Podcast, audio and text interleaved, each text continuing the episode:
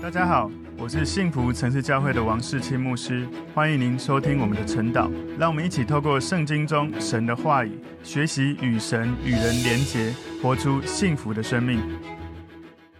好，大家早安。我们今天早上一起来看晨祷的主题是给老底嘉教会的信。我们默想的经文在启示录三章十四到二十节。我们先一起来祷告。主耶稣，我们谢谢你透过启示录帮助我明白许多属灵的奥秘。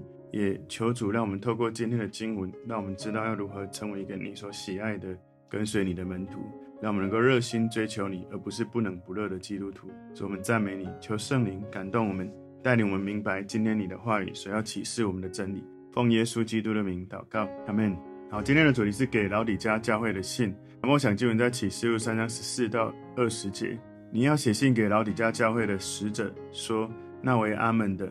为诚信真实见证的，在神创造万物之上为元首的，说：我知道你的行为，你也不冷也不热。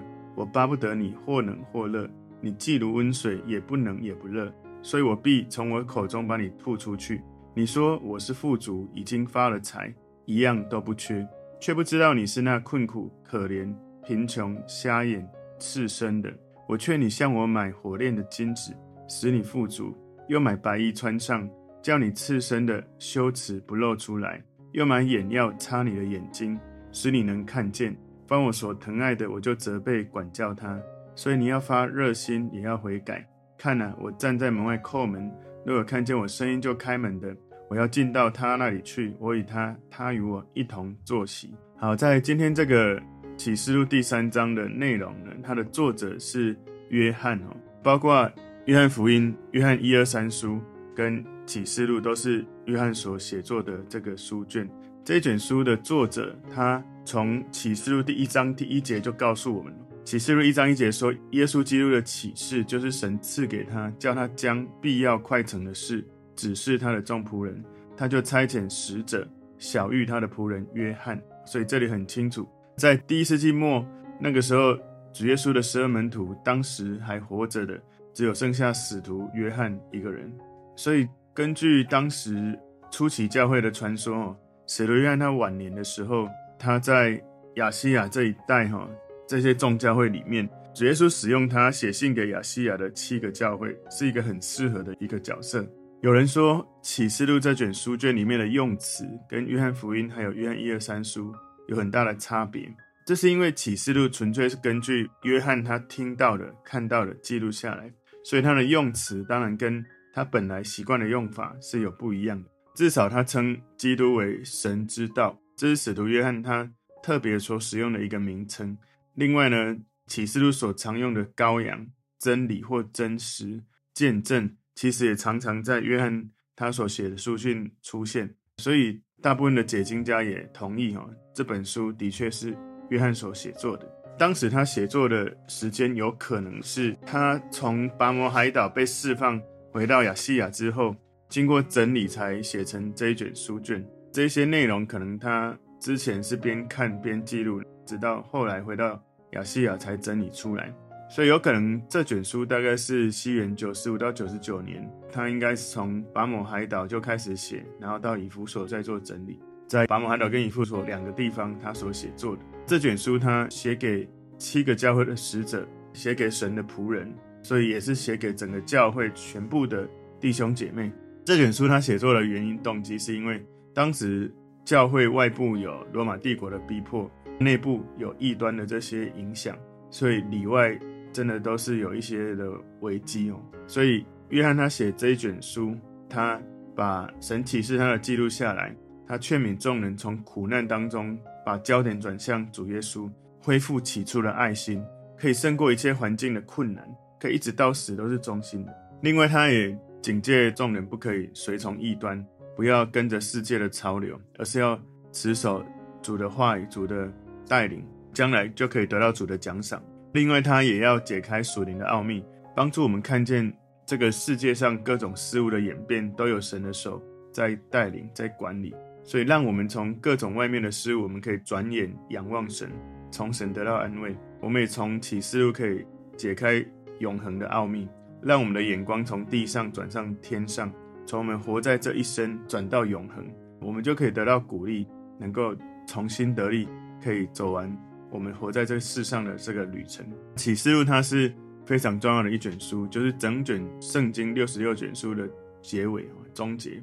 如果没有这一卷书，圣经就是变成有开始没结束，很多书卷的难题就无法解答。所以这一卷书也是一个实现盼望的一卷书。因为启示录，所以其他所有的书卷所记载的应许跟盼望，对我们而言才会有得到成就的这种意义。所以这卷书说明了撒旦跟跟随他的这些跟随者的结局。因为透过这一卷书，许多的信徒对神的全能跟计划。才能够更加的清楚，而且这卷书启示录让我们对于主耶稣再来有产生渴慕的心，在困难当中我们可以有得到激励。从这卷书让我们转眼向耶稣，渴慕耶稣再来。所以这卷书呢，它把读者信徒带到灵里面，在神的同在里面，先来认识主耶稣各方面有多么伟大，然后跟我们的关系，然后又从教会的历史跟实际的情况来认识自己。然后更多的认识属天的奥秘，因此就知道在这地上的一切都正在照着神永远的计划，不断的意义在实现。这个世界逐步在朝向最终的结局在往前走。所以，如果身为耶稣的门徒、耶稣的信徒，如果你没有醒悟过来，有一天末日来了，你没有机会被神带到神要带领你去的这个属灵的这个丰盛的饗宴里面。如果你到死都是忠心的。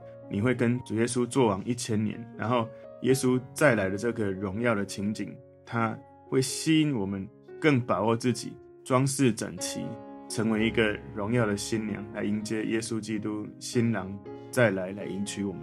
这一卷书里面，他有写给很多教会，我今天特别以老李家教会这一封信来跟大家来分享。所以今天的主题给老李家教会的信，我们归纳五个重点。第一个重点是老李家城的特点。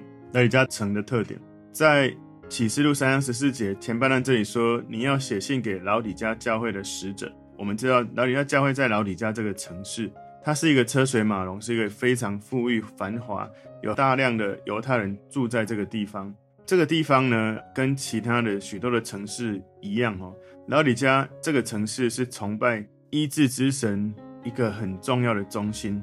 老底嘉有一个很著名的这个神庙，然后跟神庙有关的医学院非常的有名，所以在西元六十年那时候有一个地震就摧毁了这个地区。老底嘉当时这个城市拒绝罗马帝国的帮助，他们只靠自己城市内部的资源就重建这一座城市，他们不需要外界的帮助，因为他们实在太富有了，他们不需要别人来帮助他们，所以老底嘉它是一个很有名的商业中心。这里的商品啊，它出口到世界各地。他们有三件事很自豪：第一个就是他们的金融财富非常的丰富；第二个是他们的纺织业非常的广泛，他们出口到世界各地，受到很多人欢迎。特别是眼膏，就是眼药。所以老底嘉教会，他们城市里面其实虽然有这三件事自豪：金融财务、跟纺织业、跟眼药。不过呢，有一个问题就是。这个城里面的供水不足是一个很重要的问题，因为这个问题，如果有敌人来攻击这个城市，只要把它包围，让居民无法出去取得其他的水源，他们的供水系统被切断的时候，他们很容易就会被打败了。所以老底嘉的这些城市的领导人，他们总是对任何潜在的敌人会用通融的方式，希望能够谈判或妥协，而不是斗争。他们的水源来自于一个温泉，叫 Hierapolis 就是希拉波里斯温泉，大概经过将近十公里左右的高架的水渠来输送到城里面。水他们是从温泉来的，所以水送到城里的时候，已经变成一种不冷不热的倒胃口的温水。所以今天给老李家教会的信，第一个重点是老李家城的特点，第二个重点是耶稣向老李家教会描述自己。你在读启示录的时候，一定要先有一个核心概念，就是。启示录的核心是耶稣基督，是有关耶稣基督的启示。如果你对这件事没有真的清楚的话，有可能你会真的不是很看得懂。在启示录三章十四节后半段这里说：“那为阿门的，为诚信真实见证的，在神创造万物之上为元首的说，说什么呢？”我们先从十四节后半段这里来看，他说：“阿门的哈，那个耶稣就是阿门，就是诚心所愿的，就是成了这个人。”在哥林多后书一章二十节有说，神的应许不论有多少，在基督都是是的，所以借着耶稣都是实在的。所以那个实在原文就是阿门。借着耶稣都是阿门的，所以耶稣就是神真理的化身跟实际的证明。所以他说为诚信真实见证的意思，就是在指耶稣基督。耶稣呢，跟老李家教会、老李家人呢，有一个很鲜明的对比。在老李家，他们为人不是很真实，也没有诚信。最后这里说，在神创造万物之上为元首的，这里元首它的意思呢，希腊文的意思就是统治者或者起源。这不是在排序里面排第一个，不是这个意思。这节经文不是在说耶稣是第一个受造之物，不是，而是告诉我们耶稣他是受造万物的统治者。源头跟起源，所以既然他是统治的源头起源，他当然不可能在排序上是排在第一，它不是顺序的优先，而是说它是最重要的那一位，不是他排在第一位。你知道，如果你要让你的生活的次序有排序，我们其实不能够排说啊，神第一，谁第二，谁第三，哈，好像很多人说神是第一的，然后家庭第二，然后工作第三，有人这样子排。实际上，当你说神是第一最重要的时候，事实上，神在你的家庭、在你的工作、在你的生命，在每一个领域，它都是第一的，不是跟这些东西比，它是第一，是所有的领域它都是最重要。如果你在每一个生命的次序的领域里面，每一个次序，不管一到十的次序什么，神都在里面都是统治者的话，让神掌权，你的生命就会得到神祝福的这个恩典。所以。今天第三个重点，耶稣对老底嘉教会的了解。耶稣对老底嘉教会的了解，特别在接下来这一节经文是大家非常熟悉、常听到的。在启示录三章十五节说：“我知道你的行为，你也不能也不乐，我巴不得你或能或乐。”所以我们可以理解，在我刚刚所讲的十公里远的这个水，从温泉出来的水，一直到老李家城，在这里面呢，我们知道他们。在那个城市喝的是温水。耶稣在讲一件事，就是你们的行为不能也不乐，就好像你在喝的水是温水，口感是比较不好的，你就像温水不冷也不热。从属灵的意义来说，温水是冷漠跟妥协的一种写照。所以，因为又不冷又不热，其实喝起来不舒服，所以耶稣说：“我必从我口中把你吐出去。”所以，耶稣的意思就是，这些基督徒本质上。两种可能，第一种是这些基督徒本质上是冷的，不过呢，因为这些基督徒披着宗教的外衣，所以看起来感觉有一点温度。第二个可能是他们本质上是热的，但因为他们里面的冷漠，他们依靠自己而失去从主而来的温度，他们就冷淡了。两个都有可能。不过呢，因为耶稣在启示录他在对他的教会说话，所以比较有可能这里在讲的是后面，本质上他们是热的，但因为冷漠。所以冷淡下来，所以基本上，因为耶稣在对教会说话，所以比较可能是这个意思。所以生活在这个世界上，如果你只是有一种宗教，而内涵是空洞、没有真实的信心、信仰的，其实这是一个很糟的状况哦。看起来外面是温的，可是里面根本是冷的。所以。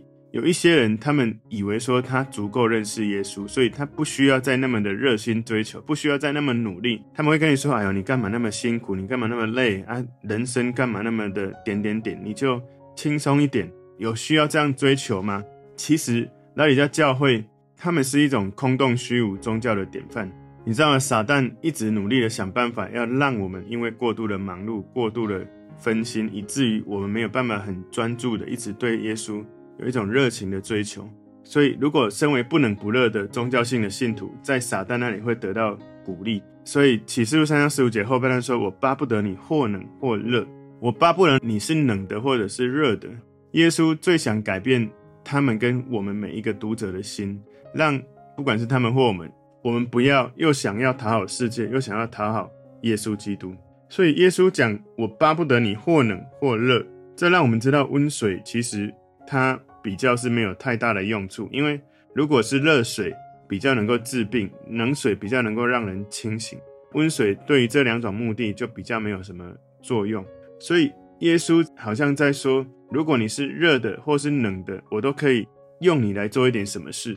但因为你两个都不是，所以你对我来说就是没有用，什么都做不了。一个不冷不热的基督徒，他们通常有一种自我满足，他们对耶稣没有特别的渴望。他们用宗教性的外衣就觉得足够满足了。有啊，我都有读经祷告，我都有去教会啊，你不要再要求我更多了哈。所以好像看起来他都做了该做的，可是他里面是没有热情的，所以他就没有追求更多的跟神的连结、亲密的关系。所以在十字架上面的时候，耶稣在那个地方，而旁边有两个强盗，他们是真的是有犯了罪的，可是耶稣是没有罪的。其中一个对耶稣很冷淡。但另外一个是对耶稣清楚，这个是神的儿子，他愿意相信他是救世主。然后约翰呢，当时你知道所有的门徒，约翰对耶稣非常的热情，全心爱神。他在十字架下面，整个圣经你没有看到太多其他的门徒在那里，而约翰就在耶稣的十字架下面紧紧的跟着他。也因为这样，耶稣才有办法把他的妈妈就交给约翰。事实上，也因为约翰他是活得最久的门徒。出卖耶稣的犹大是像温水一样不冷不热，他跟随耶稣，然后好像有一个很好的名声是门徒，但他的心却不是完全献给神，让神带领。所以在心灵的深处，没有人比不冷不热的基督徒更加的痛苦跟沮丧。他们被太多这个世界占有他的心，不过呢，却又想要在耶稣里面得到快乐。他不是被耶稣来占据他的心。而是他的人整个在世界上，然后他又希望耶稣给他快乐。耶稣说：“我巴不得你是冷的，为什么呢？因为事实上，耶稣最渴望的是信靠他的人都是火热的，火热的爱他、追求他。如果基督徒不是热的，耶稣宁愿基督徒是冷的，比做温水更好。因为如果你不是热的，你成为一种冷水，冷到一种程度，你可以感受到这种冷，然后。”你会感觉到、觉察到自己有状态，你需要来寻求神，所以你就会去追求从主而来的温度，而不是靠自己以为这样的温度就够了。所以不冷不热的状态，把自我满足当做一种自我保护的方式，觉得哦，这样就好了，我已经有做了该做的。你没有真的从灵里面感受到你的需要，你需要更火热的来追求神。所以其实以人性来说，不冷不热是人性。堕落本性的自然的倾向，这种不冷不热的状态跟人的本性是很像的。所以人们一旦不是热或是冷，一旦进入了这种不冷不热的状态，常常都会维持一段时间很久的时候，后来开始冷到发抖了，你才会想到要再回来找神，或者是你在温水的这种状态，你以为一切都很满足，但事实上你根本没有满足。所以如果你是一个不冷不热的教会，事实上。你对撒旦是没有影响力的，所以撒旦也不会去攻击你哈，因为你其实没任何影响力。最有影响力的，通常那些越火热的基督徒，常常会觉得哇，很多的挑战啊，很多的压力什么的。可是上帝会因为你的忠心被他带领，神的能力常常会在如此火热追求神的人身上彰显，能力很强。耶稣在启示录三章十六节说：“你既如温水，也不冷也不热，所以我必。”从我口中把你吐出去，哇，这是很可怕的一个画面哦。这种状态哈，我用几个可能的原图像，我们来思考一下。很有可能一群人，他们有参加祷告会，不过呢，参加的不多。祷告的时候，其实有在祷告，可是声音都在嘴巴里面，都没有放出来，就觉得好像有做这件事就好。所以我每次在祷告，都渴望大家在祷告的时候，不要好像人在心不在，好像只有声音，但是声音总是只有在嘴巴里面，所以。有可能，我刚刚讲的是这一个可能的画面，也有可能基督徒很按照规矩的做完该做的每件事。可是呢，如果有人比较热情，别人就会觉得说：“哎，你这样子太过多了，不行哦。”所以在教会里面，很有可能，也许有各种的课程，有查经班，有各种的这些装备系统。可是呢，大家只是在走这个过程，而没有在里面有热情或者被眺望。很有可能在。教会当中，大家太看重这些表面的东西，所以很多内在的这些真实，并没有让大家有一种透明、敞开跟连结的状态。所以很多事情都觉得该做的要把它做好，但不是尽心尽力、尽力尽兴去做。所以特别是这样，就是他们没有冷到放弃事工、放弃祷告会、放弃传福音，没有。可是呢，他们都是没有尽力去做，他们就是啊，有也好，没有也好。祷告会有记得就去，啊忘了就算了。传福音反正我也不一定有能力，那就有机会再说。这样子的基督徒，这样的教会，耶稣会把你从他的口中吐出去。所以，如果我们是一个被耶稣从口中吐出去的基督徒，那是一个很，我觉得很难想象，很可怕，而且很吐出去之后怎么办？没有任何的作用。我们今天从第四个重点来看，耶稣要责备老底嘉教会什么事？启示录三章十七节前半段说：“你说我是富足，已经发了财，一样都不缺。”所以老底嘉教会没有意识到他们在灵性上是贫穷的。他们看看自己属灵的状态，觉得自己是富足的，然后觉得自己已经是发财的。老底嘉教会信徒，他们不只是觉得自己富足，而且发财，而且什么都不缺，一样都不缺。所以老底嘉人呢，他们依靠的是物质上面的昌盛。外在的奢华，身体的健康，他们觉得什么都有，没有缺乏。他们看不到自己灵性的需要，这一种欠缺认识，好像沉睡很久的一个没有醒过来的人。所以在教会里面有许多的基督徒，他们就是只有礼拜天来参加聚会的基督徒，或者甚至有一些基督徒，他们连礼拜天也没有来，偶尔想到就来一下就好，好像觉得说啊，我都有在读圣经，所以我的灵命都还不错。我是富足的，我是发财的，我什么都不用缺的，所以你不要要求我，你可能懂得还比我少，所以不要要求我去主日，不要要求我去小组，不要要求我传福音，我自己知道该做什么，所以就自己觉得有在做该做的就好。在启示录三章十七节后半段说，却不知道你是那困苦、可怜、贫穷、瞎眼、赤身的。所以来到底嘉教会在灵性上面，其实他们实际上是贫穷的，他们是瞎了眼，他们看不见自己的问题。所以在这里，他说你是困苦、可怜、贫穷、瞎眼、赤身，你知道吗？耶稣在看这些人的属灵状态，评价就是这些人是困苦的，然后不只是困苦，而且又可怜，然后不止困苦可怜，而且又贫穷，困苦可怜又贫穷，而且又是瞎眼，又是赤身。如果你知道我刚刚所说，老李嘉城他们用什么有名呢？有钱，然后呢，纺织业，然后呢，眼药膏。你知道吗？在城里面，这些基督徒的精神层面，他们是困苦的，他们是可怜，他们是贫穷的。本来一个非常富有的城市，在灵性却是贫穷的。本来一个有医治眼睛的药膏很有名的一个城市，可是城里面的基督徒在属灵上是瞎眼的。本来他们的纺织业非常有名，以精美的服饰闻名，可是，在基督徒的身上，他们的灵性上是赤身肉体的。这是如此鲜明的对比。如果我们是在当中的人，应该会真的觉得害羞，真的觉得难过。所以他们所在的这个城市的财富，影响了他们自己灵性上面的破产。所以有一种很鲜明的对比。所以耶稣告诉他们，在灵性上面他们是困苦、可怜、贫穷、瞎眼、赤身的。耶稣怎么看他们，比他们怎么看自己更重要。我再讲一次，耶稣怎么看他们，比他们怎么看自己更重要。我想神也要提醒我们，耶稣怎么看你跟我。比你自己怎么看你跟我更重要。很多时候，我们实质的价值高过我们以为的价值。当你回到神的面前，更多从耶稣的眼光看见你自己，你就会真的知道你是贫穷还是富足。如果你真的从主常常得到平安喜乐，你想要做的是靠着耶稣，靠着祷告，神常常就供应。你在灵里面是富有的，有可能你外在看起来什么都有，可是你在灵里面对神的信心、对神的追求是贫穷，都有可能。当然，如果你灵里面跟外在都是富有，那恭喜你哦！感谢主，里到外都是丰盛。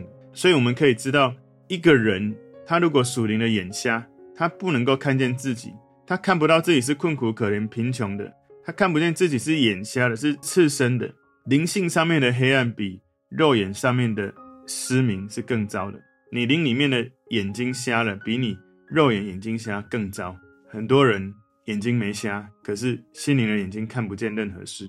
有一些人可能肉眼瞎了，可是他心灵的眼睛看得透许多的事。老李家人是现代世界的一个典型的状态。许多的人沉醉在肉眼看得见的，可是对福音，他的心是硬的。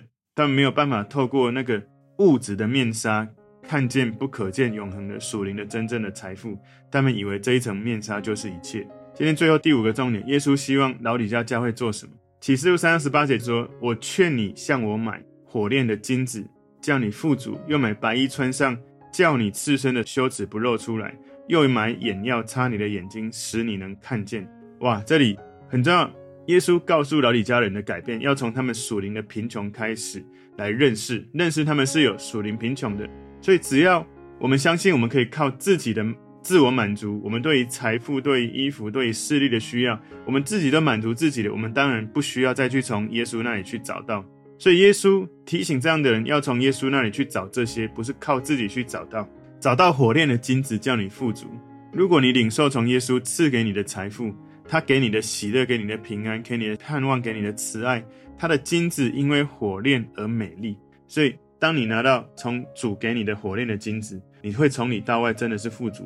又买白衣穿上，叫你赤身的肉体不露出来。所以，你如果领受耶稣赐给你纯洁公义的外衣遮盖你，你能够穿在身上的时候，你赤身的羞耻不再露出来。所以，耶稣在提醒，我知道世界可以让你穿上很漂亮的衣服，但是我有白衣让你穿上，是可以遮盖你的生命的。又要买眼药擦你的眼睛，使你能看见。所以在十八节有这四个小重点哈，有我要劝你。跟我买，然后第二个小重点是火炼的金子，第三个小重点是买白衣穿上，那第四个小重点就是又买眼药擦你的眼睛，使你能看见。所以，如果你领受耶稣的医治，你灵性的视野、属灵的眼睛被打开、恢复了，你就能够看见自己的状态，你就能够跟耶稣基督来领受这些祝福。那你怎么跟耶稣买这些东西？我们不是说我不应该凭着我们的好行为赚得这一切吗？不是。耶稣会告诉你所有的倚靠，你需要倚靠在耶稣的身上。你倚靠耶稣，耶稣就会供应。启示录三章十九节前半段说：“凡我所疼爱的，我就责备管教他。”所以，其实耶稣对老底嘉教会是一个非常严厉的责备。他对这个教会没有爱吗？不是，是因为他对他们非常大的慈爱在他们身上，耶稣责备他们。所以，耶稣提醒：虽然我责备你、管教你，但是呢，我仍然爱你，我是你的朋友。我视你为好友，我深深的爱你。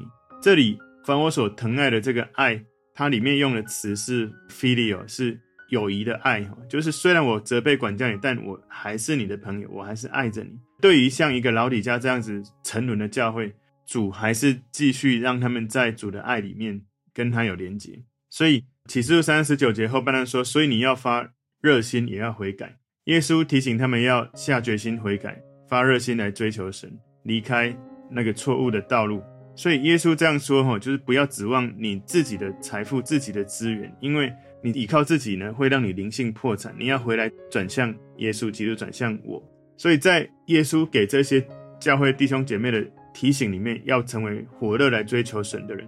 特别，我觉得接下来二十节让我常常很感动。启示录三章二十节说：“看哪，我站在门外叩门。”若有听见我声音就开门的，我要进到他那里去，我与他，他与我一同坐席。所以，在一个不冷不热的教会面前，耶稣发出伟大的邀请。英文他说：“Behold, I stand at the door and knock。”耶稣扣着这个老底嘉教会的门，要他们把门打开，让耶稣进去，好让耶稣跟他们一起坐席，跟他们分享跟耶稣亲密的美好时光。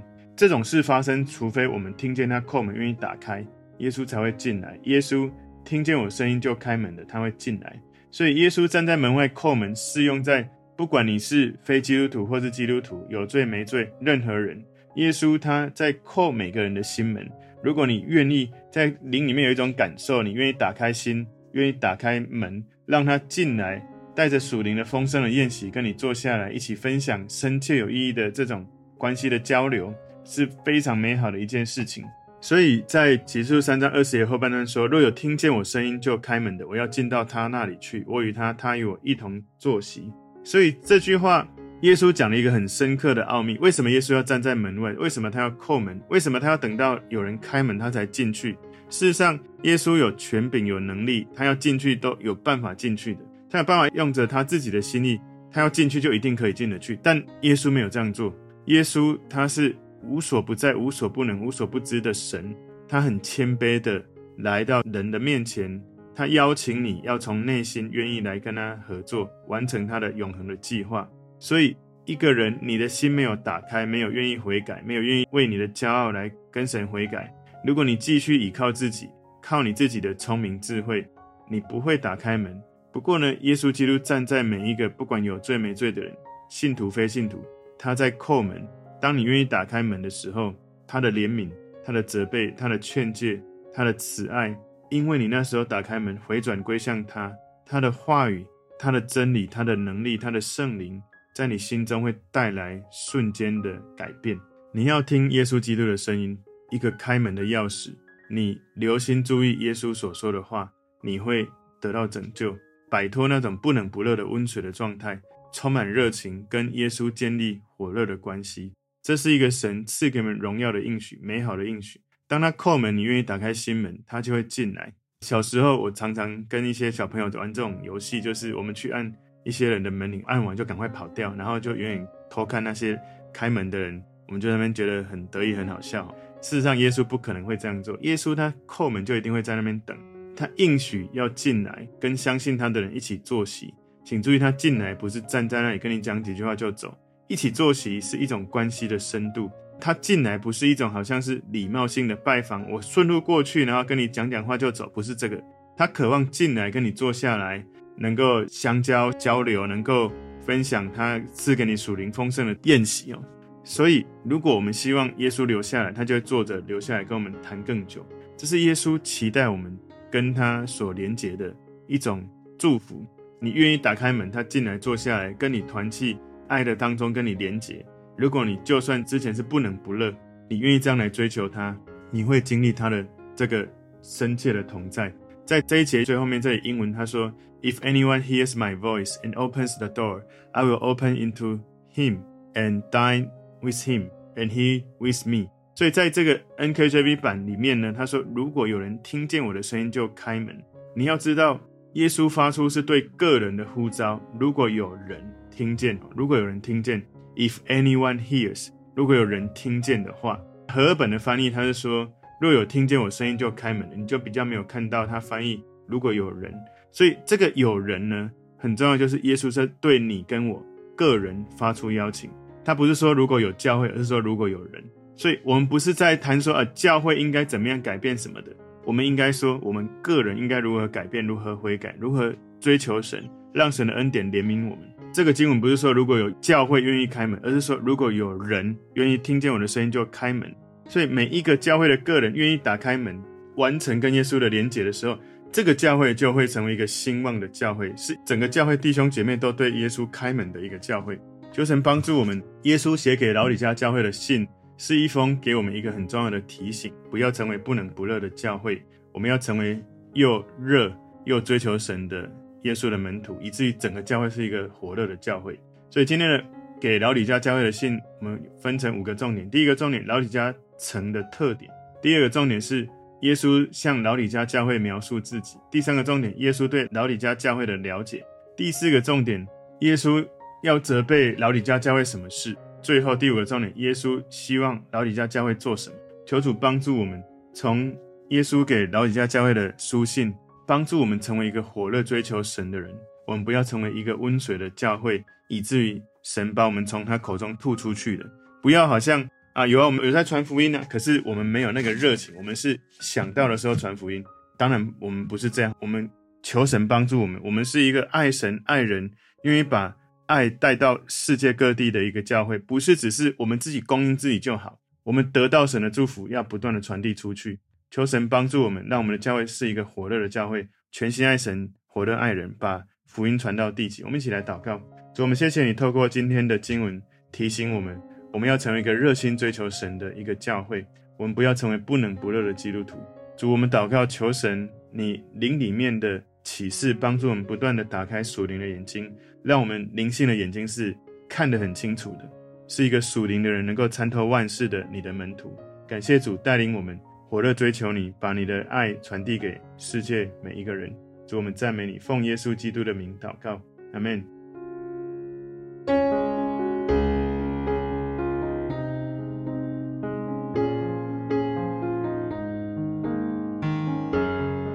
朋友们，如果这个信息对您有帮助，请您在影片下方按赞、留言，并分享给您的朋友，分享在您的 IG、Facebook、Line 或者其他的社群媒体上面，来祝福您的朋友。当然，也别忘了订阅我们的频道和开启小铃铛，这样您就可以收到我们最新的影片通知哦。